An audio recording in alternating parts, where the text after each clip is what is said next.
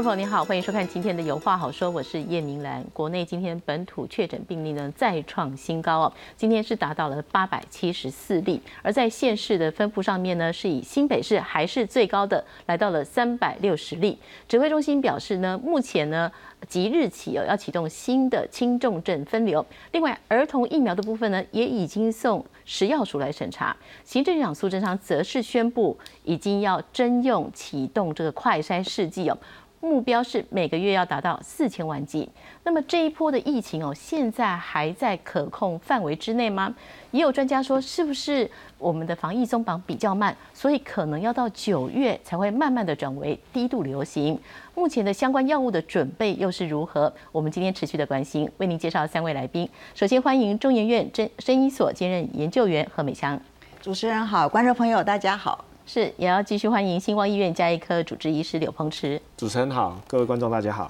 是，再次欢迎感染科医师林世碧。主持人好，各位观众大家好。我们先来看今天本土的确诊个案是来到了八百七十四例，然后也新增了一位中症的患者。来看下面的 B C R。国内新冠本土疫情再创历史新高，十四号新增八百七十四例本土病例，分布在全台十九县市，其中以新北市新增三百六十例最多，其次是台北市一百六十四例，桃园市八十七例，基隆市六十例，高雄市四十二例。指挥官陈时中表示，Omicron 病毒潜伏期短，未来将采重点式疫调，希望大家都有自主应变能力，鼓励民众下载台湾社交距离 APP，强化科技疫调。重点的意调、自主的应变，那大量的哈，大家都能够使用社交距离的 APP，其实这事情会在一天就完成了。好，那这样的情况就我们才能够把疫情控制在一定的规模内。另外也新增一例中症患者，为本国籍六十多岁男性，本身有慢性精神病史，没有接种过疫苗，已经使用瑞德西韦治疗中，病况稳定。目前国内轻症无症状比率百分之九十九点六六。也没有 COVID-19 疫苗的接种史，那四月二日哈阳性确诊，胸部 X 光没有明显的肺炎，那有使用瑞德西韦等药物。本土疫情升温，国内十八岁以下累计共有一千六百零四例确诊，儿童病例中没有重症，也没有死亡。不过有医师认为，依照美国儿童染疫死亡率来推估，儿童致死率是万分之一。如果国内累计上万名病例，就可能有十多位儿童因此死亡。儿童打疫苗是利大于弊。你现在只有一千多例，所以你表现不出，你就是没有看到致死病例。但是未来呢，可能会有这种情形会出现。陈时中表示，莫德纳跟辉瑞儿童疫苗都已经送食药署审查中，预计这几天就会召开专家会议讨论。此外，指挥中心也宣布，即日起调整确诊患者轻重症分流收治，包括医院只收治中重症患者、七十岁以上高龄者、血液透析及怀孕三十六周以上妇女。加强版集中检疫所或防疫旅馆可以收治七十岁以下确诊者，生活可以自理或有陪同照顾者。而为了让房间可以有效运用，家人同住者可以多人一室，收治在加强版集中检疫所或是防疫旅馆。如果居住县市以及启动居家照护，也可以回家居家照护。记者赖淑明、蒋东祥台报道。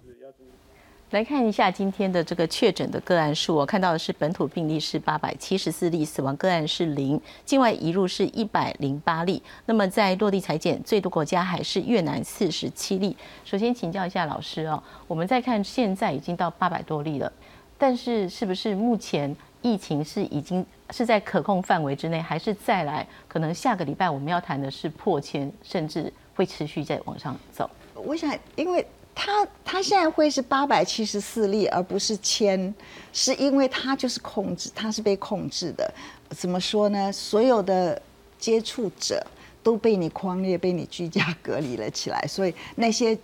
本来就是可以再传播的，也就没有再传播了。所以这是还是我在说的，是一种控制性的、非常低度的感染，这样子上升速度是算是非常的慢的。是。那我们也要再来看哦，就是今天呢，在新北市的部分，还是是县市里面增加最多的，新北市来到了三百六十例，然后新北市今天开始也启动了所谓的居家照护。来看下面的 VCR。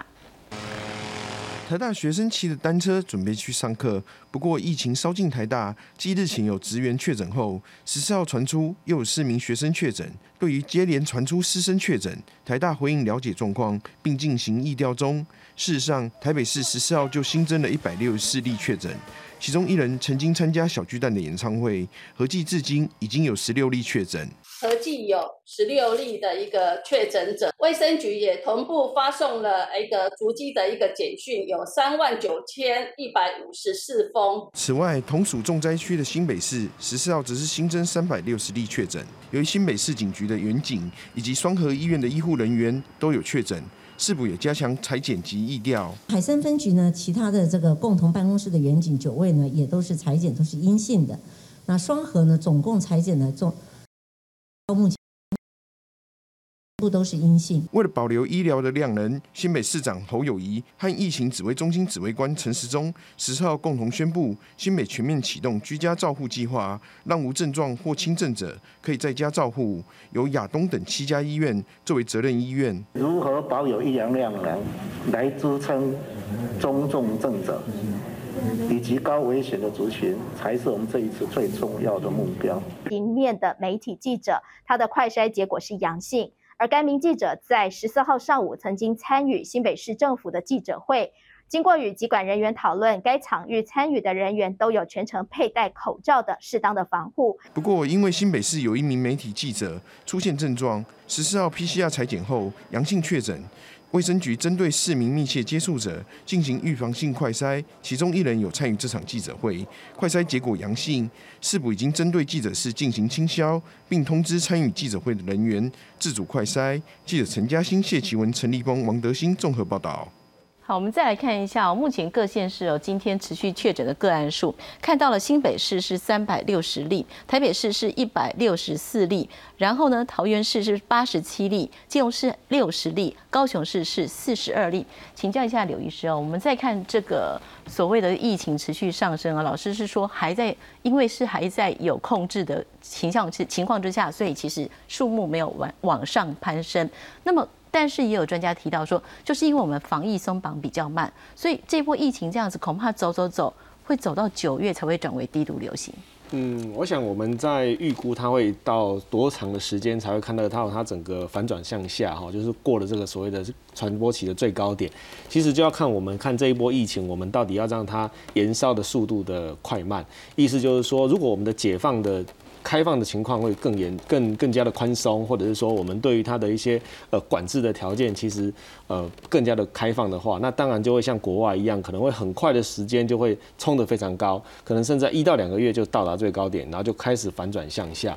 哦，那当然时间就会拉得相对的比较短。可是假如说我们是目前采取，就是我们为了要保守现有的医疗量能啊，再加上说我们可能在等待一个时机点，就是包括像天气比较热的时间点，再让它慢慢的去做一个呃。解放的这个动作的时候，这时候我们可能就会让这一个整体的燃烧的时间或许就会拉长，所以对我们来讲，到底什么时候可能会过那个最高的这个高点，就要看它我们到后面。呃，是不是压压制得住不压制不住？就是说，我们七月虽然期待它是一个缓坡上升，然后慢慢的过高点，再慢慢的下来，那这种所谓的慢性的一个呃疼痛哦。可是如果假如说到中途，其实就忽然发现一个短暂的呃群聚感染，或者是一个很快的一个指数型的上升，那或许那这时候就不是那么快的压住，那这时候就可能搞不好在指挥中心的政策上就会变成采取相对在某一些政策在更开放，让它去倒不如让它快速的。反应快速的下降哦，这时候可能在时间点上，可能或许就会落在类似七八月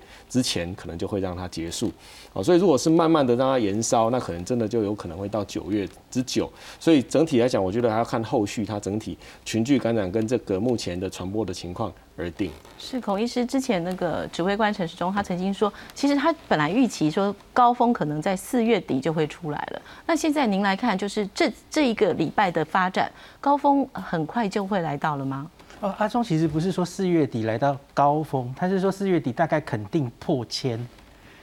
可是，但是破千未必是高峰。当然，当然，阿忠也没有这样讲。像想想也说，哎，上万都可能。那我自己前几天其实也有跟大家推算过，因为你台面上一天呈现多少确诊，那是要看你的 PCR 量能。还有到时候那个 PCR 的阳性率，就是你会对哪一些人检查嘛？吼，那有一些国家后来严重的时候，其实是快筛阳也可以当确诊案例哦。啊，英国其实还有香港，其实都是快筛也可以当嘛，因为你社区流行一定程度之后，其实快筛阳还算准确，也就没有一定要后续还经过 PCR 去验证。哇，那那样那样量能更大，因为我们原本一天吼上礼拜这个呃庄副跟我们报告说，一天的量能接近二十万 PCR，这个没有考虑池化哦，池化的话当然会更多吼。那你假如连快筛都做进来，然后你再想一下阳性率。上万不是不可能啊，就是假如我们真的到了社区，比如阳性率十二十，你去乘一下，有可能我没有这种量能可以诊断出来了。可是目前看起来的确还是算低度，因为我看一下，现在大概还是每天做的量了哈，大概破一了，PCR 的阳性率大概破一了。上礼拜那个基隆比较严重的时候，大概是千分之五，就是百分之零点五的意思。现在现在稍稍有上来了。所以的确案例有在变多，这是没有错的。那什么时候是顶？还有多久会到顶？我觉得这其实跟刚刚刘医师说的一样哦。我们希望现在其实是压平曲线嘛，哦，让它不要一次来太快。那可是呢，这不一定是可以如我们所愿的。有时候这个你假如就是我们现在很多地方医调已经追不上，所以甚至是其实就放弃医调了嘛，只做最精准的医调。那当然有可能就会在国外的国家看到的指数型上升，就会在我们这里看到。那那个顶会在什么时候或是多少，我觉得都非常难讲。是。那么老师今天在那个指挥中心，呃，也有讲到说儿童疫苗已经在准备。那也有提到说，其实根据美国的一个统计数据，在儿童儿童打不打疫苗，其实有一些相关的分析。如果你不打，你感感染的比例跟你打了呃产生一些状况的比例，这个部分您怎么看呢？其实是这样子，因为呃，最最主要就是说，最重要的儿童啊是五岁以下。那我也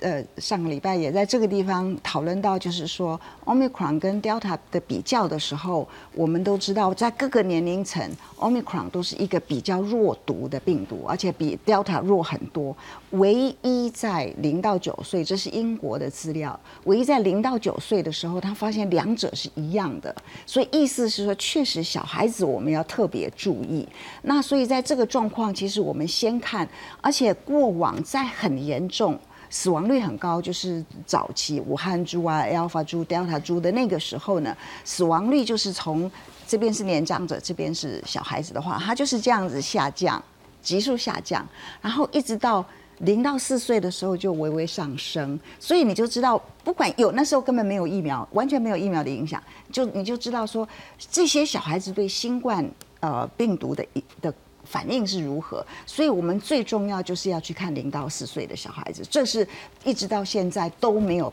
疫苗，我们都不要去讨论疫苗。零到四岁是我们最重要的，所以我们来看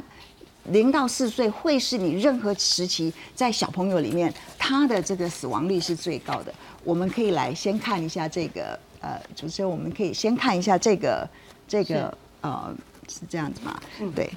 我们就可以看到说，omicron，我们就是针对着 omicron 来看。我在想，就是说，今天我刚刚看到指挥中心给给的呢，是是下一章，它就是看全部，它全部的资料，我们就看零到四岁啊，致死率，致死率就是呃确死亡人数除上确诊人数，这个是一百国的资料，这是世界儿童基金会所收集的资料。那你可以看总人口在这个地方，总死亡率在这里，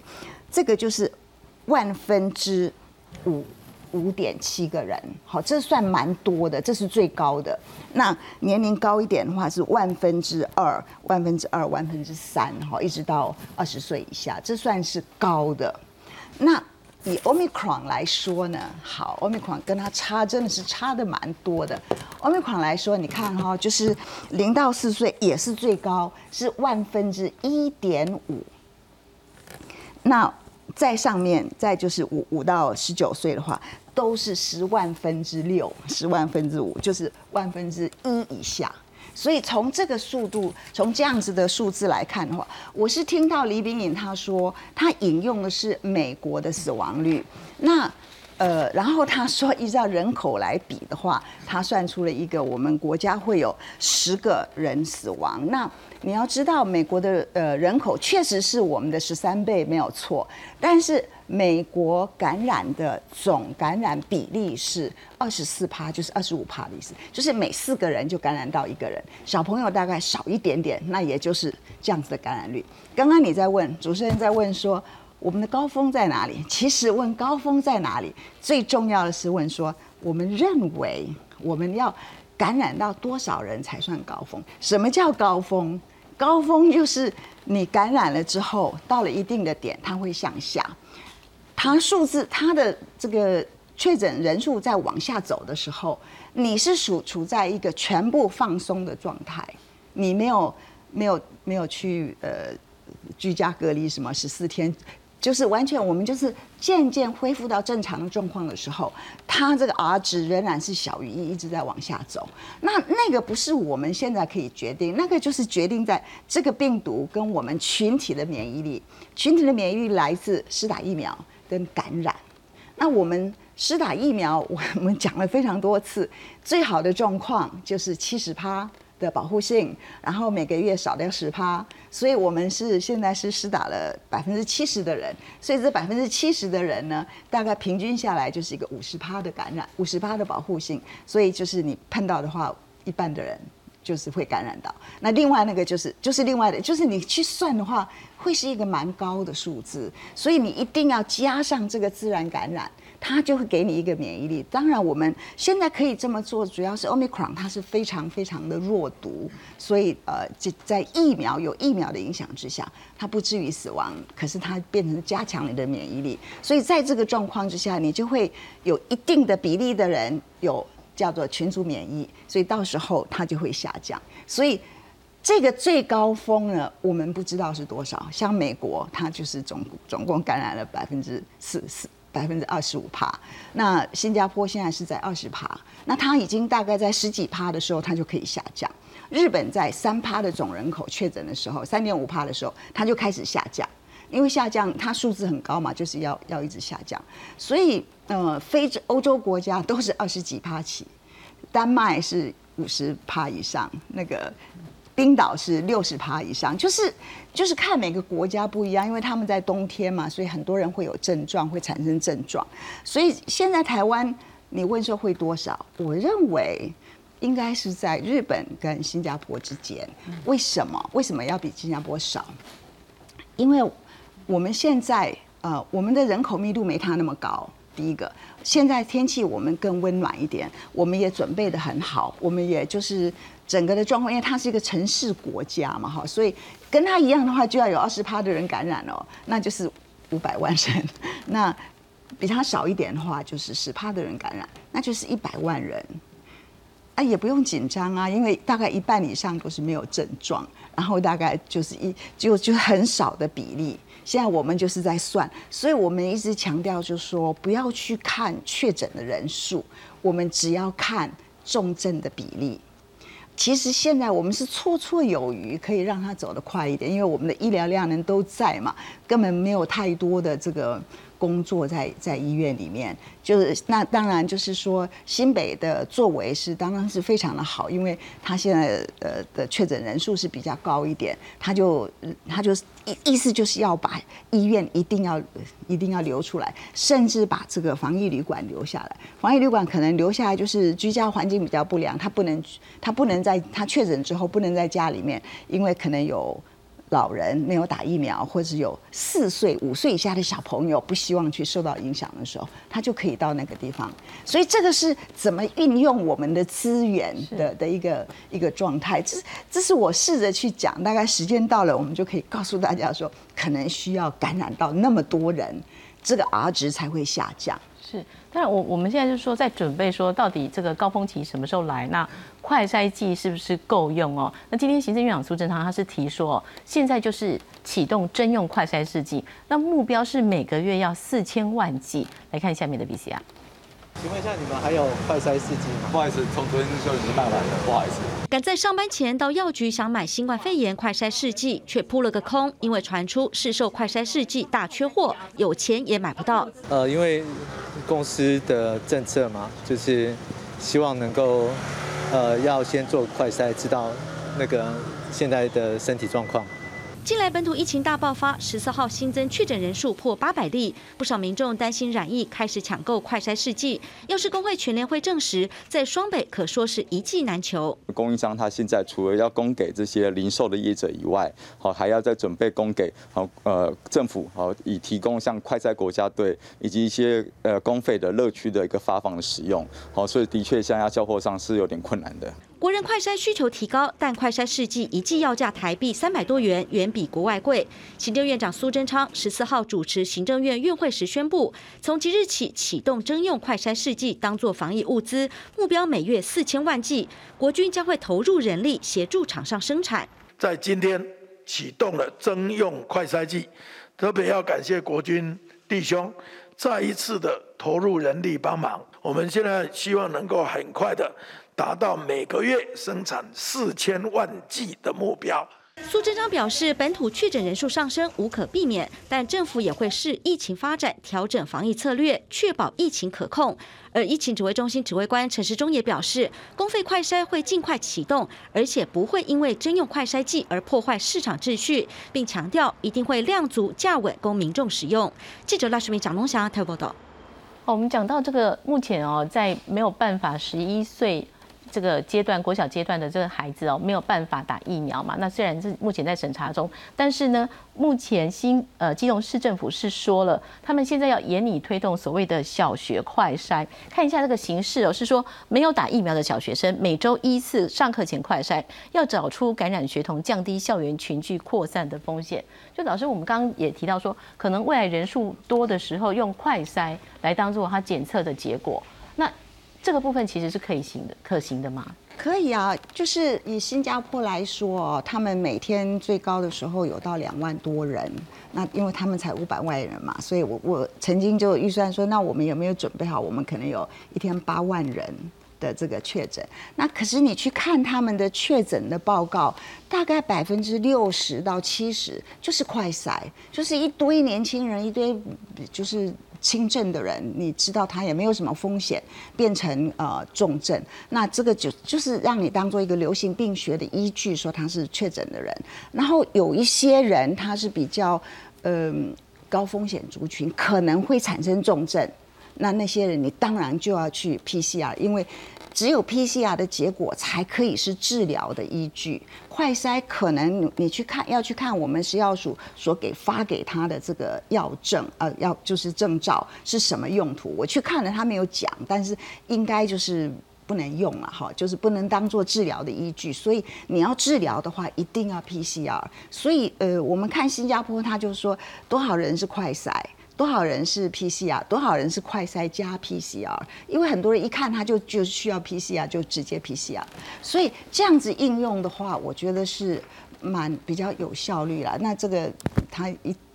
一个月有四千万剂也是绰绰有余。那这个快筛剂还可以用在蛮多有需要的地方啊，比如说。呃，什么人他家里面有老人，然后有小四岁以下的小孩，他就不想自己无症状再去传给他们的话，他就自己定期快筛。我认为这这这样子的人，我们政府也要用公费的这个快筛来帮助他。那当然，长照中心工作的人可能一个月一个礼拜要快筛两次，那这个长照中心就自己。就自己去申请，说我多少人，我需要多少，那就直接发。那这就是公费的用来用。我一直不大认为这个公费的这个快筛剂是用在普筛啊，去筛一大堆人，那种发了四十万剂，然后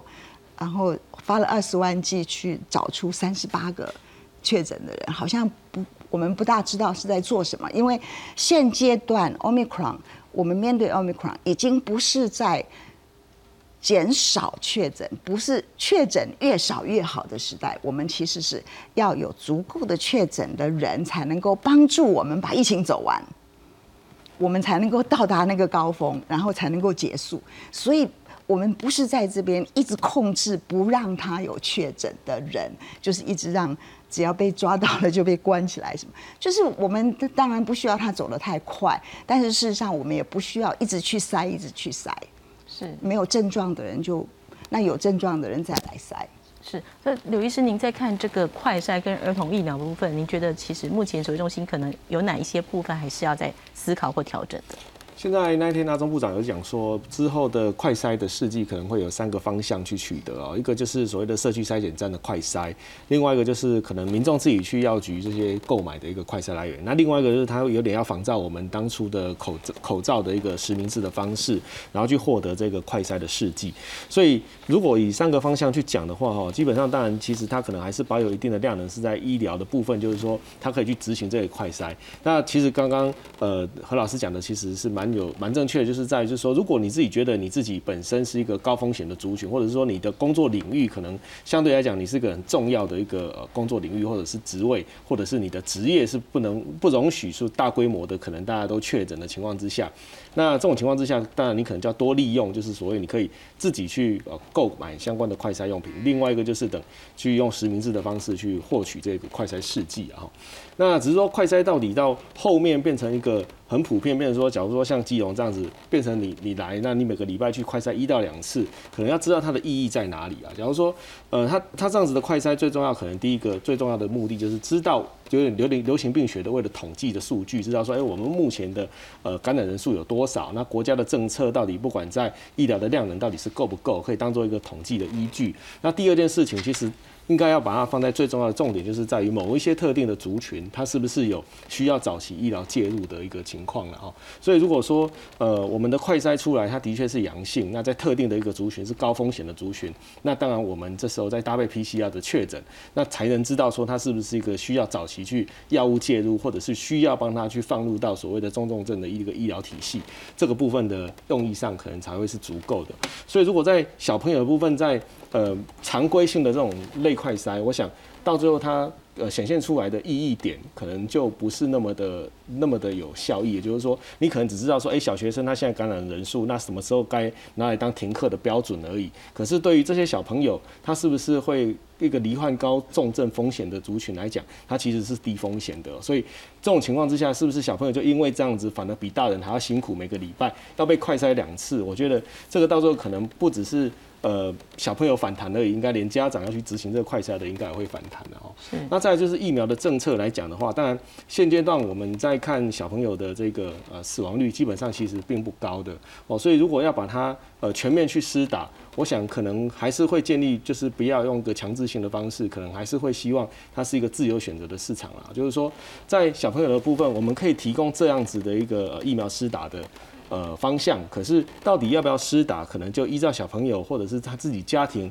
去评估这个小朋友是不是有一个可能罹患高风险的一个。呃，情况就包括说，像有一些小朋友，他可能先天有一些呃癌症或者是免疫低下的疾病，哦，或者是说他可能本身有一些呼吸道的相关的慢性疾病，那这时候家长可以自己再去评估说，哎，他这样子离病的一个风险或转成重症的风险，到底是不是比一般小朋友来的更高的时候，再去选择性施打。那我想这个部分就要由呃 ACIP 去提供相关哦，我们去建立施打对象的部分哦的一些建议施打的建议啦。哦，那当然，如果就以一般大部分的小朋友来讲的话，我是觉得可能你要全面性的施打，可能得到的效益不见得会来得这么的好。那或许反而在打的过程当中，只要一两例出现因为疫苗产生的副作用，反而会造成一个集体的一个恐惧感。那我觉得这可能也变成在大家对疫苗的这个政策上，可能又会再踌躇不前。所以我们现在有一个呃，指挥中心有公布一个儿童跟青少年确诊哦，呃，没有症状或轻状的一个比例哦。其实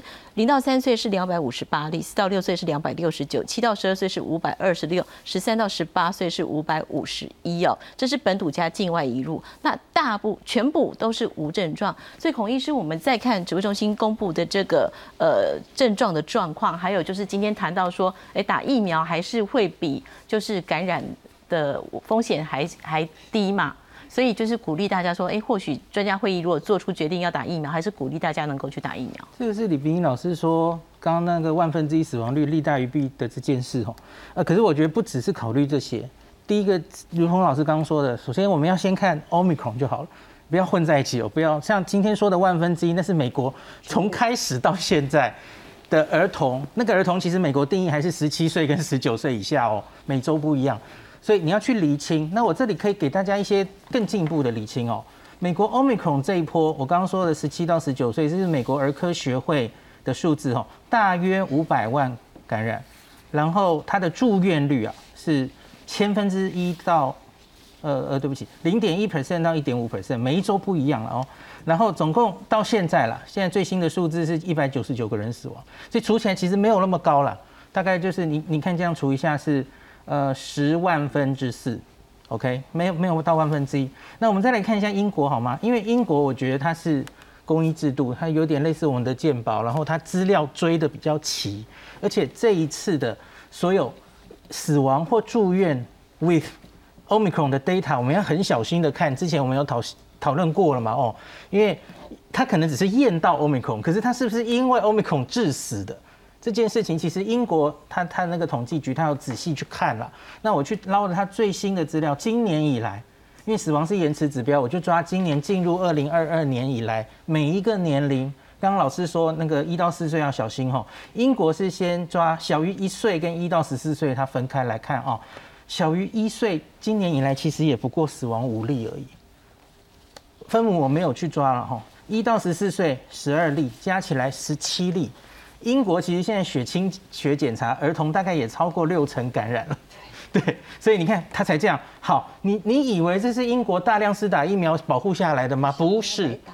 英国其实根本在这一波奥密克戎疫情之间，它是没有开放儿童疫苗的。哦，当然那种免疫缺乏的有。好，可是，一般广泛施打没有，所以这么低的数字不是疫苗保护效果。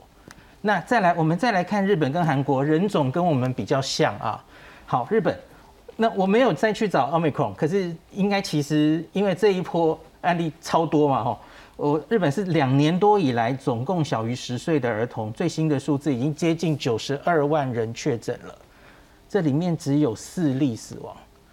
怎么会是万分之一呢？万分之一我们会看到九十一个人死亡，然后早就上新闻了吧？日本的家长都焦虑死了吧。没有，好，我跟你讲，日本施打疫苗，你以为他们是疫苗打下来了吗？不是，他们施打疫苗也是最近才开放，然后家长其实也犹豫，所以因此施打一剂哈，我今天早上在首相官邸看的哦，一剂 BNT 九 percent 啊，两剂完整二点六 percent，这不是疫苗保护下来的哦。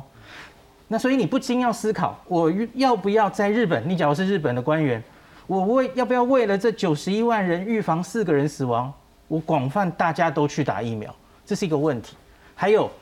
你确定分母是九十一万吗？我想不是哦，因为一定是低估的，因为有非常多的无症状跟轻症根本不会去诊断这些小朋友，就像过去了哦。所以我相信亚洲人 Omicron 死亡率很可能是儿童啊哈。十万分之一以下，甚至更低。然后我们最后看一下韩国，韩国最近案例很多嘛，哦，哇，九岁以下到目前为止确诊接近两百万人，十七例死亡。万分之一的话，应该我们会见到两百个韩头死亡，然后早就上新闻了。没有，那韩国的那个他其实甚至就是这一波，跟美国也一样，吼。就是儿童的感染的比例，哈，它现在是每十个十个年龄段，甚至已经到了感染的首位了。就是这张看一下美，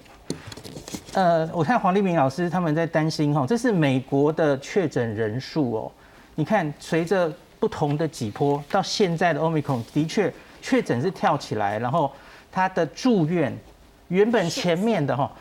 因因为他其实。哦，我们说他的确对你个人来说，我想独立是减低，威胁是减低。可是问题是，他是用毒海战术把你，他分母实在太大了嘛。我刚刚说这五百万人，所以你虽然住院的人，这这都有 study 咯，就是他相比于 Delta 确诊的人，他住院比例、重症比例、加护病房比例都低。可是问题是，它累积出来的住院数字高。那我们有很多国家的 data 看到，其实甚至因为 Omicron 死亡的绝对人数是超过前面几株的哦。那看你疫苗打的状况，看你感染的人群这样，所以如临大敌，医院的确应该如临大敌。好，那对工位来说，我们要很小心会不会发生。特别是这几天我在儿童的那个感染科和医界的群组，他们很担心，因为我们现在就是小朋友一发烧确诊住院，然后他们跟大人一样解隔条件，他都要熬到 三十以上两套。可是问题是，好小朋友烧一天，然后就活蹦乱跳的轻症，这样的轻症在北部某些医院已经塞满了儿科病房。其实他们已经开始在担心医疗量能的问题了。所以今天指挥中心其实有一个可以比较早回到家里，或是回到那个的解解隔条件了，等于也是不要把所有的这些轻症的小朋友，也不一定是小朋友了哦，就一直塞在医院里占据量能这样子。是。小朋友的事情，我们也可以讲一下。新加坡他后来到了快要高峰的时候，他也是受不了。他发现他专门为小朋友建立所谓的类似我们讲方舱医院，他就是在那个呃展览展览中心那种大的展览中心放进那种办公室的隔板，所以都可以很很容易的看监测，让小朋友跟妈妈去住一阵子，然后也可以照顾，可以治疗，因为。就是小朋友，你要你要看着他一下，尤其 Omicron 对小小孩的话，会产生一个叫 croup，croup 就是它就是对你的上呼吸道，让小朋友的喉头肿起来了，所以呃声音很奇怪。那所以那个就是治疗一下，给给 steroid 给就就可以好，但是要治疗，所以就是要要观察这样子的小孩子，所以小朋友可能确实。呃，人数会多，因为他小，你会害怕，你会希望去观察他或是治疗他的时候，你确实要准备出一个量能来。那我们儿童医院的床位又特少，在台湾。那现在有关于就是小朋友的确诊者，我们有必要就是说，呃，很认真的、很积极的去把它找出来吗？就是分是什么样子的小朋友，对于这种在学校里面要很积极的去找哦。这个这个的作为，就是在过去第一年都有在做，第二年大家开始的一阵子还没有疫苗的时候，所有的学校他不想，呃不想停课的话，像英国是一直都没有停课，大概从，呃二零二零年十一月以后，他都没有停课，他小朋友，家人都在家工作，小朋友去上课，所以他们会会用快筛的方式。那我们要知道哦，所有的当我们讲到我们在就是应应一个病毒哈，这几种不同的变异株的时候，我们要很清楚的去思考，说是在哪一个病毒。现在我们要对付的是 Omicron，所以其实也不大需要用过往在没有疫苗的情况之下，或者是那些致死率都我们刚刚就看到都比较高的情况之下，所作所为来应用在我们现在的 Omicron。尤其我知道我提出一个概念是，我们要被感染才能往前走。大家还没有把这个概念放到他的脑袋里面，还没有吸收，还没有消化。但是不管怎么样。Omicron 就是没有以前那些病毒的那么毒，就是当然要注意它的量，所以就是量呢要看一下子。但是其实小朋友我们不用去找他，有症状的我们再来确诊就可以了。是我们刚刚也讲到，就是说那现在其实轻症哦，呃无症状都会在呃居家照护，新北市已经开始做了。那么如果是居家照护的时候呢，要怎么样给药？那昨天指挥中心是说，这个国内的研发药物就是清冠一号，其实是可以透过视讯诊疗。也可以由社区药局送过去哦。我们来看下面的 VCR。全台疫情延烧，患者多为轻症或无症状，疫情指挥中心将启动居家照护，减轻医疗量能。十三号更宣布，由国内自行研发的抗病毒中药清冠一号，未来可适用居家照护，由地区主责院所开立或中医视讯诊疗开立。清冠一号在台是处方药，已外销五十多个国家，且疗效不受病毒变异影响。这个各种变异株呢比较起来啊，看起来这个清冠一号并没有受到病毒变异的影响，啊，它的这个效果还是一直维持都相当不错啊，包括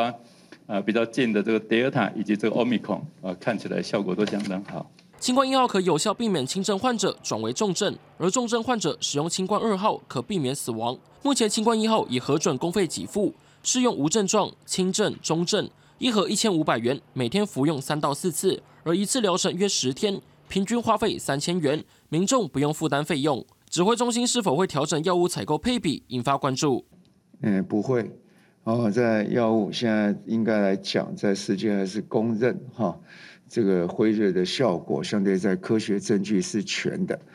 那第二个，当然清冠也是要清冠一号，这也是我们的台湾之光。哦，那知道说，其实，在环市信赖重要的人还是很多。指挥中心也宣布，第二批莫沙东口服药到货两千零一十六人份，代表购买的五千人份都到齐。此外，全台洗身患者有八万人，但第三剂疫苗覆盖率只有百分之六十五点二。洗肾患者属于高风险族群，染疫风险是常人的五到二十倍。如果一个透析的病人，尤其是血液透析的病人，他是染疫的话，很麻烦的，因为他旁边人会被框裂，人力被框裂的话，造成这个专业的人力短缺，又不能替代。台湾肾脏医学会指出，洗肾病人染疫后有半数会住院，每五人就有一人死亡，重症死亡率高，呼吁还有近三万名洗肾患者尽速接种第三剂疫苗。记者黄子杰、吴家宝台北报道。我们来看一下这个清冠一号使用的状况啊。卫福部国家中医药研究所所长他是说，清冠一号透过免疫调控与体质支持达到疗效，外销五十多国。若因免疫疾病无法打疫苗，可用清冠一号预防或治疗。清冠一号跟二号抗病毒效力。不受病毒变异影响，看到了。新冠一号适用对象是无症状、轻症、中症哦，没有使用氧气支撑患者。临床的效果说可预防重症。他提到了清冠一号使用以来是零人转加护病房，而在西医治疗对比方面有十四人转加护病房。清冠二号适用重症、危重症，就是在加护病房的患者，临床效果是可降低死亡。清冠二号呢？有七人死亡，西医治疗是二十七人死亡。请问一下柳医师，呃，目前如果新冠一号未来使用在居家照护上面，您觉得其实它是可行的？目前来讲应该是可行的啦哦，只是说它在使用的时候是单独使用，还是说它是一些配合西医的一些协同使用这样而已啊？那如果针对一些老人家，可能他对西医本身是相对比较排斥的，那可能在这一部分上，他得到的效益可能或许就会比较大。那另外一个就是因为它毕竟价格会相对比较跟西医真的我们在预防说由轻症转成重症的这些药物比起来，还是相对价格会比较便宜一点。所以如果后续他甚至在后面的研究发现说，哎，他的确拿来当成是预防性使用，而不是当当做治疗的话，那整等于是如果在一个我们在群聚大爆发的情况之下，那可能或许他可能这初期就是说，你如果你还是会担心会被感染的情况，那有一些又疫苗打的施打不完全的时候，那只要你是符合中医师诊断，你是适合可以使用相关的药品，那或许它就变成可可以当成一个预防性的使用药物哦。那当然，它在跟西医这个比起来的这个呃好处跟包括它的临床效果，到底呃是不是真的有到它？做的这个研究到这么好，那个当然后续还要看后面的更大型的研究来看看然后那如果以目前他目前所揭露的这些研究的结果来看，那的确可能在一些呃对于病情的转换或者是在预防一些相关的重症上，看起来还是有一定程度的帮忙。是。彭医生，我们在看清冠一号这个使用上面啊，是不是说其实相对讲讲，因为目前国内药物虽然买了很多，但是进来的其实还是蛮有限的。嗯，所以我们在看使用清冠一号，对国内轻重症患者来讲，居家照护的时候是不是相对安心一点？第一个是我们昨天上次有讨论过，目前的这些西药昂贵，而且其实应该会，它会专科医师才能开立，然后要重症风险因子，主要是六十五岁以上。所以，我们目前多半的居家要六十五岁以下嘛，是比较年轻人没有重症的，他也不会拿到这些药。所以这种时候，我觉得这个清冠一号应该是可以考虑。而且我很同意何老师说的，应该趁这个时候哈，要做更大型的临床试验来证明这个中药的效果。而且最好是，我不知道这可不可以做到双盲，不需要双保，就这我们社区可能会有大量的案例的时候，这是难得的机会，你来证实这个中药的疗效。目前看到这些案例好像还是偏少了一点了哈，希望能有更更可以说服人的，而且是国际都可以认证的一些证据。那如果说医师们要开立这样子的药方的话，其实他会觉得说，其实是可以放心去开吗？目前这些量，这这这一定要中医师，对，中医师。开，西医不能开，没错，不同的领域，所以现在好像都有在讨论说中西医合并照顾嘛，嗯嗯，对，是，可是这个这个就是，其实我知道他的新冠一号出呃上在台湾拿到 U A 之后，他到很多其他的国家，很多其他的国家一看，他说这个就是 over the counter drug。就是 over the counter，就是不用医生诊疗，你就就是自己去买就可以了。所以很多就是被用在预防，当然那个就是他们就是这样子用，我们不知道效果。那我知道清冠一号的这个呃疗方里面有一半的这个处方呢是用来是具有抗病毒的效果，可以减低病毒的量在实验室里面。那另外一半呢是减发炎的，所以也一样。假如你是要用来抗病毒的话，那当然就是越早越好。那当然就是有一种叫 prophylactic use，就是说在一个居家的人里面，哈，一个儿子感染了，嗯，老爸身体不好又不敢打疫苗，那这个时候他就可以来用，这是可以。那至于这样子用是不是有效果，我们不知道。我觉得他们应该要去做实验。那但是这个儿童体质适合吗？儿童就不知道，要问一下。他们目前有一些科学中药的的制制剂出来，那他们当然还是会有一些建议，就是依照小朋友的体重，然后去减量，然后那不过当然每一个科学中药它能做出来的样子可能不太一样，不过他们有一些处方是有相关的去做一些相关的一个呃建议剂量。我想应该孔医师很清楚，假如说像日本他们有一些像常常会有一些什么葛根汤这些所谓的中药的制裁，其实在日本他们等于是放在药局你随便去买的，就是说呃你像是一些小感冒啊或什么，那基本上你就是等于是买这些有点类似中药制成的科学中药，来当成一个预防感冒或者避免一些呃轻症的一个进展的一个的药方这样子。那如果假如说它后续被证实在这个治疗上或预防上的确有效果，那其实就可以会像何老师一样，就变成说它不见得一定要归到所谓的真的处方用药，或者说它可以在剂量上。都稍微的 underdose 一下，那可以适合比较相关在各个体质的一个族群，那可能就会变成说，在这类的药品上，它可以可以更被广泛的使用。是，那也许就是这部分的相关的统计数据还不够，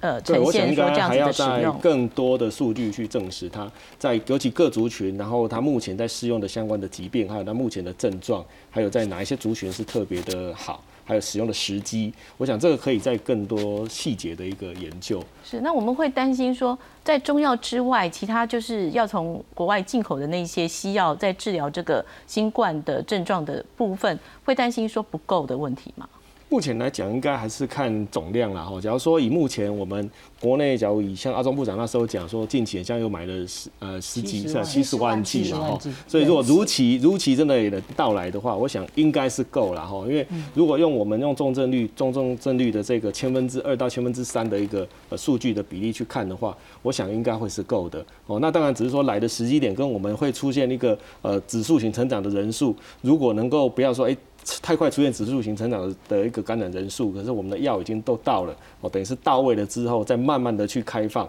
那这时候可能搞不好都比较不用担心在这一块的一个担忧。是，所以孔医师，我们现在是不是也是在等这个药物进来的比较齐之后，才把这个防疫的政策再慢慢的放松？对，因为阿中有说那个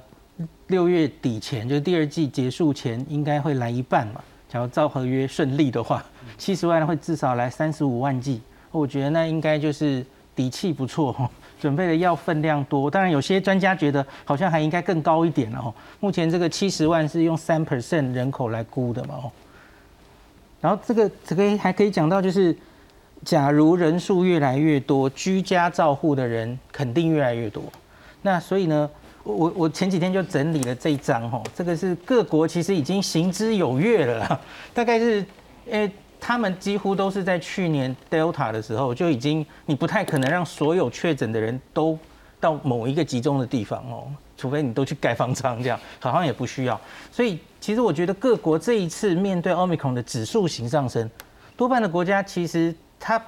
也没有太费力、太严重就度过去。有一个很重要的原因，是因为轻症在家的这件事，他们早就已经运行得很好，然后呃民众也非常习惯这件事。我确诊了，反正我就待在家里，然后我隔离一阵子。那一开始当然大家还是比较小心，我们传统这两年就是说大概十天嘛，十天之后很早期的严重，以前的病毒都说十天以后几乎就，虽然你 PCR 还测得到，几乎都是死病毒哈。可是 Omicron 似乎可能会有一些变动。那我整理一下哈，这个是美国哈，美国目前是你就是确诊在家之后哈，五天就好了。那五天之后，你已经二十四小时没发烧，而且症状改善，或是你从头到尾都没症状，你当然就五天就可以放出来。那这个机在美国今年初发布这个政策的时候，CDC 发布这个政策，其实有一些人担心，就说：哎，我们是不是要应该要学英国？英国出来前还会做两次快筛阴性，然后说：哎，到底会不会还是有传染力哦？那美国 CDC 是辩解说，他们发现主要传染病毒量最高的时候，就是你发病前两天后三天，大概这五天，病毒量是高峰，可是然后就下来了。所以，当你美国其实社区已经一堆感染的时候，他其实也没有这么在乎你五天之后出来的人还会有多少传染力，会有什么破口什么的哈。就是你只有在清零的时候才在想破口了哈。其实现在就是减灾嘛，所以你只要把最容易传染的时间有一个隔离，有有处理，这样也就够了。所以他们抓五天，因为美国那时候奥密克戎大浪来袭的时候哈，很多人都确诊，包括医院同仁啊。各种什么开飞机的啊，NBA 球队还有凑不成队的，差一点开天窗的，所以他们那时候就改了。那也是为了社区要好好运作下去，不要关五十天了，然后五天就好哈。那好，我们来看新加坡，新加坡其实也是一个共存常常会提到的一个国家嘛哈。它目前现行政策也就是居家七十二小时，然后你就开始快筛哦。这快筛当然都是政府发给你的哦。那快筛只要阴性，你就可以提早解隔离了。那可是。那假如还还是阳性的话，哈，他还给你，我觉得这个很好。有打疫苗跟没打疫苗人还不一样。你假如完整接种，新加坡现在定义是三剂，哈，三剂的话，那反正你最多就是隔离七天，不管你检查了，哈，最多就是七天。那你阴性的就提早解。那可是万一你没有打到啊三剂，哈，那你就要隔十四天。这其实就是有一点让鼓励大家去打，哈。那这个东西其实之前未必有很好的科学证据哈，可是最近 Nature Medicine 在瑞士的团队有 po 一篇，他们去测这三各种病毒哈，这三年的病毒，然后打疫苗与否对病毒量有传染力的病毒量，他发现打三剂是对 Omicron 相对于打两剂或是打一剂的人有传染力的病毒量其实可以减低蛮多的哦，所以它其实有。科学的证据可以支持这样子哦。那再来，日本其实还是相对保守，日本还是建议十天，目前呢哦。那可是韩国就比较勇敢了哦，韩国已经说到七天，他也不需要再做快筛了哦，反正七天就出来。那韩国现在有在考虑继续往下放，根据跟进美国跟英国，大概五天就好。那最后就是英国了哦，英国其实他在二月中，二月十九号这次放宽之前哦。他们就是五天，然后五天开始，你可以两次快筛阴性就放你回家。可是万万一还是有的话，那还是原来的十天，所以它也有个五天的放宽。那而这个东西，英国在二月十九号之后已经拿掉了，它已经没有法律上的强制性了。所以它现在就是，你就算确诊，然后你也没有需要隔离吗？它是就没有强制规定了，没有法则了。英国现在是任何东西都是建议你怎么做，建议你。戴口罩，可是没有法则。他们的感染率就是他们的感染率加再加上疫苗施打率是非常的高啊。对，非常的高啊。他们疫苗施打率是百分之九十几以上的。但是他那个疫苗也就是打得早是也是效的早。感染率很高啊，是感染率也很高啊。是，所以老师您看，就是各国的各各国的这个方式，那台湾比较可以走的方向。十天到七天到五天，目前看起来应该指挥中心不会这么快就往下调。呃，他应该在观察，我们给他一点时间在观察，因为你看他还在还在写 SOP，还在准准备一些事情，就是他应该在观察一下。我是觉得可能在一个礼拜十天，他就会 ready for 去再松一下，因为。事实上，你那么严也没什么特别的意义，你就是会把时间真的拉得很长，这是你要的吗？这是你要，你要把时间拉得很长。他们可以这样子减低，是因为感染率相当高了，而且 R 值呃没有。其实在美国定五天的时候，他还没有下风，他还在他还在很上风，他才开始而已。他就是说我。我们因为在那个之前已经已经有四三四种病毒，然后欧米狂出现，他就说没关系，就是五天，就是这样子。那这样子其实他那个感染数也是慢慢就下来了，时间到了就会下来，时间到了就会下来。对，你要感染到够高，它就会下来。是，所以刘医生，我们看这个目前来讲，我们也应该就是在准备说慢慢调成七天，然后再往下调五天了。我想这个就会跟一开始，其实我们在呃国外回来的时候，其实国指挥中心就一直想要从十天转成七天，再五天再变三天这样子的步调在走。只是说忽然他现在就是欧米孔一进来变成国本土的个案数大增的时候，他可能就这边也不敢动。那这边他还是先维持跟我们境外进来的这个隔离天数一样，不然反而你现在这时候先降本土的这个隔离天数，人家就觉得哎，那你境外的种还是十天。所以我想他到最后如果要降的时候，他应该会同步降啊。那如果同步降，他可能第一个会观察上我们本土的感染感染人数，如果说不是太大幅的上升，那可能这时候它就慢慢的放宽，就是变成说十天尝试降降成七天一个礼拜左右。那可能以目前的这些各国的政策，我觉得他可能会比较倾向跟新加坡类似啊。我个人的方向是会这样认为，就是说第一个先呃半鼓励，就是你打完三剂嘛，然后再来就是以七天先为主哈。那七天如果是试行，哎觉得还不错，那之后可能再慢慢的再从五天去改了。对，那我想，呃，主要是它如果从十天忽然马上降为五天。可能对于国内的这个呃，我们一届在担忧量能的这一块，可能大家会有过多的疑虑跟反弹啊，所以我想它可能也会慢慢的去开放。那当然它开放的时候还有很多客观条件嘛，包括说刚刚孔医师提到说，哎，六月的时候三十五万剂的这个药来了没？哦，包括说疫苗目前第三剂的含盖率怎么样？哦，有 National Medicine 告诉我们打三剂，毕竟病毒降的比较快嘛，哦，所以如果大家第三剂打的速度又不错，那六月的药又来了，这时候它可能就大幅的降的就会很快。那可能就搞不好，哎，六月的时候就先降一波，先降到七天，搞不好七月八月就降到五天，所以我觉得它可能就后面就会降得比较快。但是现在是四月，对，所以月至少很要很早。